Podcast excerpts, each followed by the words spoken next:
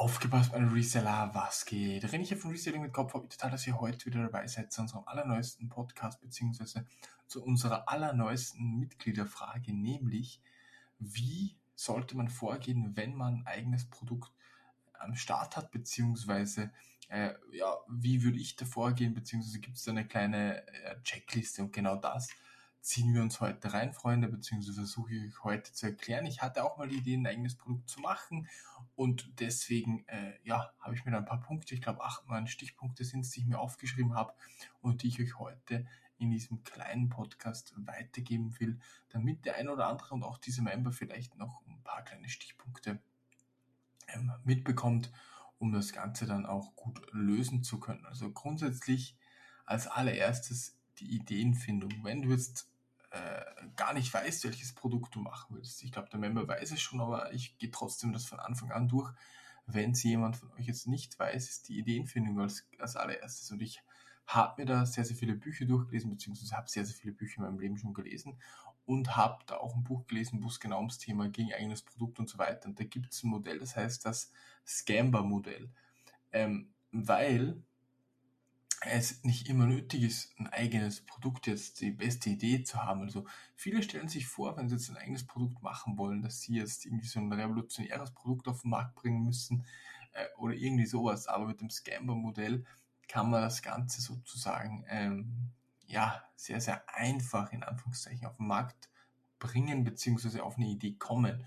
Und äh, ja, das Scamber-Modell kommt aus dem Englischen und ich, ich gehe einfach das mit euch durch. Ich habe euch dann auch noch äh, eine kleine Zusammenfassung als PDF dann auch verlinkt. Aber als allererstes ist das Scambar, ist ein englisches Modell, aber ich sage es euch in, in, in Deutsch, ist glaube ich ein bisschen einfacher. Als allererstes, der erste Punkt bei diesem Modell oder den man halt nutzen kann, ist der Austausch zum Beispiel. Man äh, hat jetzt äh, irgendeine Geldbörse beispielsweise und da ist irgendwas aus Leder dran oder es ist irgendwas aus Kunststoff dran und du als, als Konsument denkst du, boah, das nervt aber richtig, weil das nicht aus diesem Stoff ist, sondern aus diesem Stoff. Wenn es aus diesem Stoff, anderen Stoff wäre, wäre es deutlich besser. Nur als Beispiel. Und äh, genau, das ist halt das Beispiel. Oder du hast irgendwie, boah, was weiß ich, äh, eine Computermaus oder irgendwie einen Stift und denkst dir, wenn das geändert werden würde, dann wäre es das absolut beste Produkt. Äh, und das ist der erste Punkt in diesem Scammer-Modell. Vielleicht hast du irgendwas, was du halt so adaptieren kannst, um dann super Produkt daraus zu machen. Dann brauchst du das Produkt nicht neu erfinden, sondern einfach ändern und oder austauschen. Dann hast du es. Das gleiche ist kombinieren. Zum Beispiel, du hast jetzt, äh, das haben die Leute, kennt ihr die, die Clip-Geldbörsen, wo man halt die, wo man, sie haben halt das kombiniert. Ihr wisst, glaube ich, auf was ich raus will. Produkt 1 und Produkt 2 zusammen zu einem Produkt. Das wäre auch sowas, um eine Idee zu finden. Oder anpassen.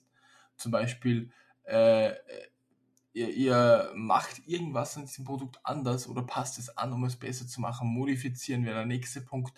Alternative Verwendungszweck. Irgendwas beseitigen, was am Produkt stört. Oder irgendwas umkehren, neu machen bei einer, bei Anzüge beispielsweise, wenn die verknittern oder nur so als Beispiel. Das sind also Dinge, die man nehmen kann. Ich habe sie, wie gesagt, unten verlinkt, wenn man jetzt auch kein Produkt hat. Einfach mal nachdenken. Der zweite Punkt ist die, ist die Recherche. Was, was meine ich mit Recherche? Natürlich muss man halt schauen, okay, äh, kommt diese Idee, die ich da habe, überhaupt gut an? Gibt es wirklich eine Zielgruppe dafür? Geht man, da geht man einfach mal zur Familie, Freunde, Verwandte zum Beispiel und sagt, hey, ich habe die und die Idee, schau dir mal das Produkt an, was ist, wenn ich das da ändere, das stört doch komplett oder so. Das kann man machen, die Recherche. Dann natürlich äh, könnte man äh, eine Umfrage machen, wenn man irgendwie Reichweite hat. Man holt sich Feedback ein, man recherchiert, man schaut bei den Google Trends, schaut mal, ob es irgendwo schon ein ähnliches Produkt gibt. Man macht halt eine sehr, sehr gute Recherche, weil es bringt nichts, wenn du ewig viel Zeit als Produkt steckst, hast nicht gut recherchiert und dann gibt es dieses Produkt auf dem Markt schon. Das hat überhaupt keinen Sinn. Als nächster die Planung. Natürlich solltest du dann eine, eine Planung machen. Sag mal, du weißt jetzt, okay, dieses Produkt wäre geändert, so und so nice. Ähm, du hast es mit deiner Familie besprochen und dann planst du das Ganze. Was meine ich mit Planung? Du nimmst dir einen Zettel und einen Stift oder irgendwas äh, Digitales und versuchst einfach mal aufzuschreiben, okay, was würde ich denn benötigen? Welche Hersteller gibt es denn? Wo könnte ich das machen? Kannst dich vielleicht mal mit jemandem austauschen, der schon Produkte aus, aus vielleicht aus Fernost sich herstellen lässt. Nicht die gleichen wie du, vielleicht ganz andere, aber der da Erfahrungen hat. Wie, wie willst du das machen? Aus welchem Material und so weiter? Das ist eine ganz, ganz wichtige Geschichte.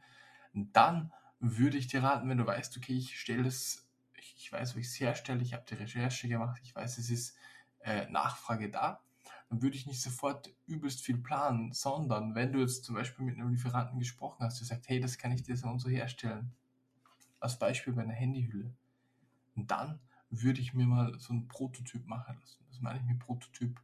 Du lässt dir so eine Handyhülle erstellen in verschiedenen Varianten, nur als Beispiel jetzt mit der Handyhülle und lässt dir die mal zusenden, schaust, wie das Ganze ankommt, äh, teilst die vielleicht auch aus unter deinen Freunden, Verwandten und so weiter.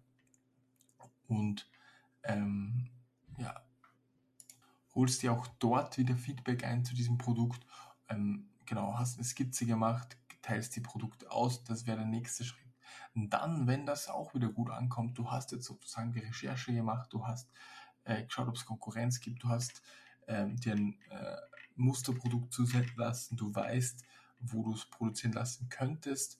Du hast wirklich alles durchgemacht. Dann äh, würde ich in, in die Beschaffungsphase bzw. in die Produktionsphase gehen.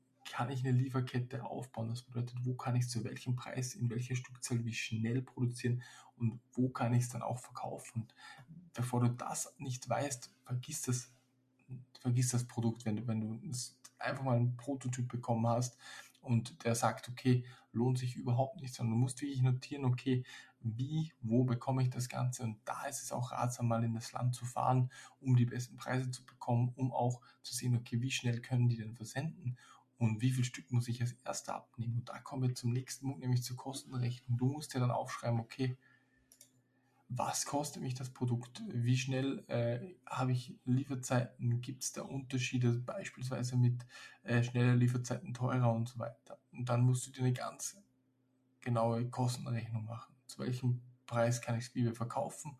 Wie viel Prozent Gebühren habe ich? Was muss ich da noch bezahlen? Verkaufe ich es auf meinen eigenen Online-Shop? Habe ich Marketingkosten? Wirklich eine ganz komplette Kostenrechnung. Und dann gleiche ich das Ganze ab. Lohnt sich dieses Produkt überhaupt? Für mich oder lohnt sich dieses Produkt nicht für mich? Und natürlich gibt es dann auch noch was, soll ich eine eigene Brand machen? Soll ich eine eigene Umverpackung machen? Das muss ich mir alles durch den Kopf lassen und was kostet mich das Ganze wieder? Zusammengefasst ist so ein eigenes Produkt, die Herstellung nicht so einfach. Ich gehe jetzt nochmal dann alle Punkte mit euch durch, weil es halt wirklich schwierig ist. Bei der Ideenfindung würde ich euch immer raten, nur vielleicht bestehende Ideen, die gut sind, aber die noch nicht komplett gut sind. Bei der Recherche verlasst euch auch auf, auf Familienmitglieder, Verwandte, Freunde, sagt es sehr, sehr vielen Leuten und holt euch immer wieder Feedback ein zu den verschiedensten Dingen. Bei der Planung, lasst euch ruhig Zeit, äh, zeichnet das Ganze vielleicht mit, wenn es jetzt irgendwie ein technisches Produkt oder mit AutoCAD kann man sich das zum Beispiel zeichnen. Es gibt sehr, sehr viele Designprogramme, wenn man das kann. Äh, wenn man das dann hat, versucht man einen Prototyp zu bekommen, geht man oder man schaut, okay, wie finde ich den, den Händler im, Fernost schreibe, schreibe ich wen an, wie schnell funktioniert das? Kann ich dem mein, meine Skizze zusenden? Sagt er, das kann er jetzt produzieren. Vielleicht kann es auch erst in, wenn es jetzt ein Metallprodukt ist, es erst in Kunststoff produzieren, damit du es mal in der Hand hast, um das Ganze zu ändern, um das Ganze anzupassen. Lass dir so ein Prototyp zusenden. Natürlich, das ist alles mit Kosten verbunden, die du vorher mit einkalkulieren musst. Wenn der Prototyp passt, dann geh äh, in die Beschaffung. Schau, ob du eine Lieferkette zusammenbringst. Wie viel Stück können sie von dem produzieren, in welcher Zeit, zu welchem Preis. Und das ist der nächste Punkt. Und dann natürlich die Kostenrechnung und verspekuliert euch da nicht. Fragt wirklich an, was kostet mich das auf den Cent mit äh, Import und so weiter. Weil es bringt euch nichts, wenn ihr das Produkt schön redet. Äh, beispielsweise kennt ihr vielleicht Flipping Money Gang heißt der, der hat sich ein Produkt erstellen lassen, ich glaube so ein Bienen- oder Insektenhotel hat der, glaube ich, auch verkalkuliert, weil er kann es eigentlich gar nicht zu dem Preis verkaufen. Manchmal macht er sogar Minus damit. Das hat ja überhaupt gar keinen Sinn, wenn man die Zeit damit reinrechnet. Alles in allem ist so ein eigenes Produkt nice. Man muss aber auch auf Dinge achten, wie äh, Haftung und so weiter. Wenn es irgendein elektronisches Produkt ist, musst du dir schauen, ob das Ganze zertifiziert werden kann, musst du dir von der Zertifizierungsstelle äh, das Ganze bestätigen lassen. Denk immer dran, wenn du das Ganze importierst, gibst du als Hersteller. Das ist wirklich schwierig und ich würde mich trotzdem und ich würde mir trotzdem ein, zwei Mal das Ganze durch den Kopf gehen lassen, wenn ich vielleicht sogar ein ähnliches Produkt auch importieren könnte, was schon fix fertig ist mit den ganzen Zertifizierungen, dann würde ich mir vielleicht schauen, okay, kann ich das beziehen? Äh, ansonsten, wenn du zum Thema Zertifizierung und so weiter noch Fragen hast, würde ich dir trotzdem raten, such dir wirklich so einen Patentanwalt, also nicht Patentanwalt, sondern Anwalt, der genau für das zuständig ist, um da keine Probleme zu bekommen. Aber alles in allem ist das so eine kurze Zusammenfassung. Ich werde euch die äh, Schritte nochmal in ein kleines PDF-Dokument zusammenfassen, hier drunter posten. Ich hoffe, ich konnte euch ein bisschen weiterhelfen mit diesem Podcast. Das ist auch nicht meine, äh, meine Haupt- Nische, wenn ich das so sagen darf. Ich habe einmal was importiert, aber das auch nicht mein eigenes Produkt, sondern andere Produkte. Ja, ansonsten wünsche ich euch wirklich einen super schönen Start in diese Woche. Wir sehen uns bis zum nächsten Mal. Euer René. Ciao, ciao.